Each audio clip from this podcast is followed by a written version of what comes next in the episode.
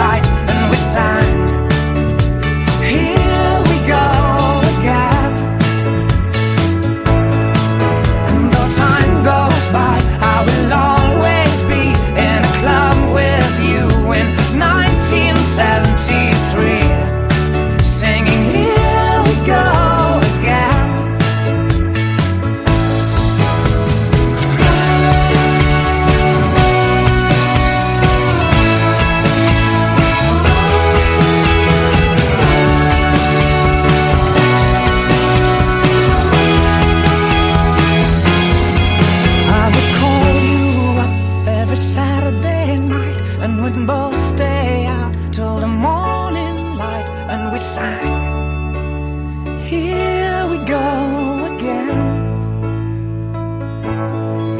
And though time goes by, I will always.